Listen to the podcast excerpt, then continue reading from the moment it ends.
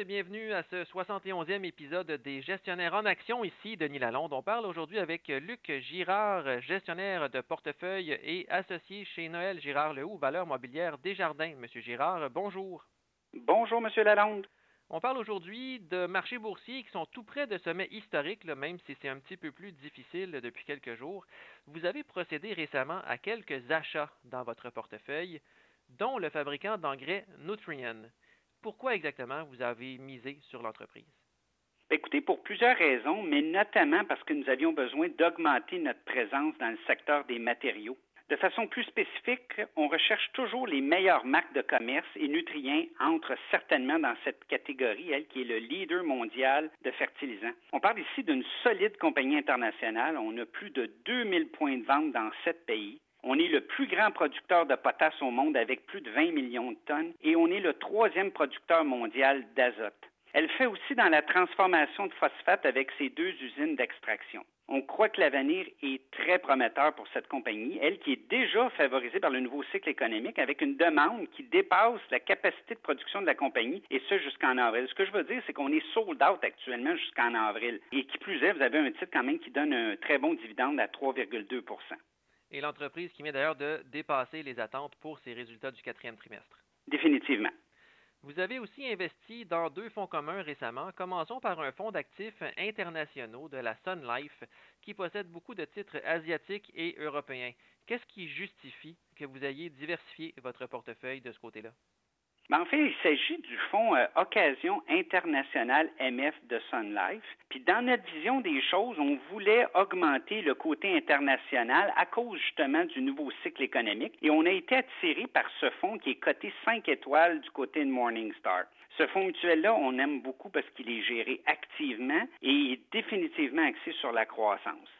Les gestionnaires sont constamment à la recherche de sociétés qui affichent une croissance supérieure à la moyenne et qui ont un potentiel de rendement pendant des cycles complets. Donc, on n'essaye pas juste d'aller chercher des cycliques, mais on veut vraiment avoir des compagnies qui vont être très, très fortes sur le cycle au complet. Et à l'instar de notre gestion, les gestionnaires de ce fonds mutuel recherchent des sociétés de premier ordre avec des modèles d'affaires qui sont viables et durables, bien évidemment. Et votre deuxième fonds est un fonds d'action canadienne de Fidelity Investments. Et ce qui est intéressant de ce fonds-là, c'est que trois des cinq principaux titres sont québécois, entre autres du Dollarama, du Couchetard et du Québécois. Bien, effectivement, il s'agit du fonds Fidélité Potentiel Canada. Le gestionnaire, c'est Hugo Lavallée et celui-ci est reconnu pour sa gestion très active, mais ô combien efficace.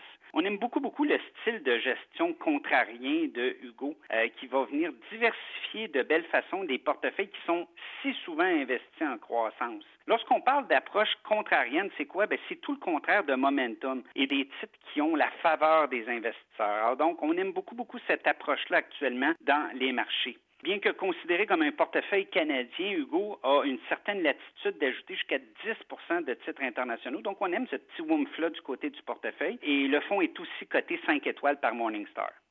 Et en plus de tous ces changements, vous avez aussi procédé à une réorganisation de votre allocation d'actifs géographiques et sectoriels. Qu'est-ce que ça veut dire exactement et qu'est-ce que vous privilégiez en ce moment? Bien, comme vous le savez, qui dit nouvelle année dit nouvelle allocation tant au niveau des actifs, du géographique, des secteurs. Au niveau de l'allocation d'actifs, on a une autre fois augmenté notre portion des actions en contrepartie d'une diminution du revenu fixe. Alors, on est maintenant rendu à plus 8% par rapport à notre cible au niveau des actions et on est à moins 8% sur le revenu fixe.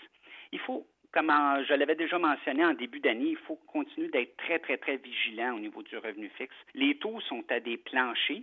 Avec la reprise économique, vous avez une seule place à aller sur les taux, puis c'est vers le haut, ce qui va mettre la pression sur votre capital obligataire.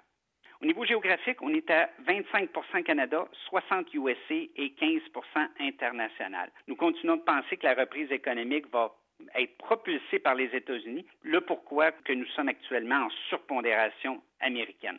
Au niveau des secteurs, il vous faut une surpondération dans les secteurs des matériaux, des industriels, de la finance et du discrétionnaire. Et quand vous parlez d'une surpondération des actions par rapport aux revenus fixes, vous êtes à quel niveau en ce moment au niveau des actions par rapport aux revenus fixes? Bien, je vous dirais que si, admettons, vous prenez, par exemple, un portefeuille 50-50, un portefeuille équilibré, alors donc, nous, actuellement, nous serions à 58% actions et 42% revenus fixes. Merci. Et avec euh, les marchés qui voguent de sommet en sommet depuis le début de l'année, euh, malgré les difficultés des derniers jours, de plus en plus de gens commencent à craindre un début de bulle boursière. Surtout que bon, la pandémie est encore là, les variants commencent à émerger un peu partout dans le monde. Est-ce que c'est un bon moment pour commencer à jouer de prudence ou si au contraire, on devrait dire plutôt circuler, il n'y a rien à voir et continuer de miser sur les actions?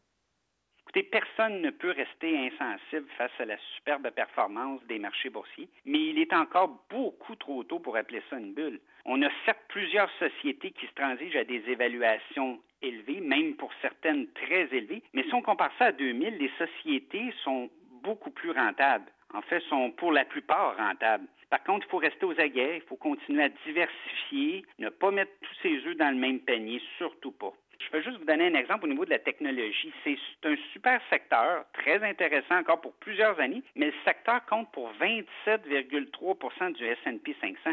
Il est très, très, très important de continuer à participer à la montée, oui, mais il y a quand même dix autres secteurs à considérer qui se retrouvent avec des évaluations beaucoup plus abordables, puis qui vont continuer à tirer euh, très bien leur épingle du jeu avec le nouveau cycle haussier. Il faut se le dire, 2021 va être une bonne année boursière pour plusieurs raisons.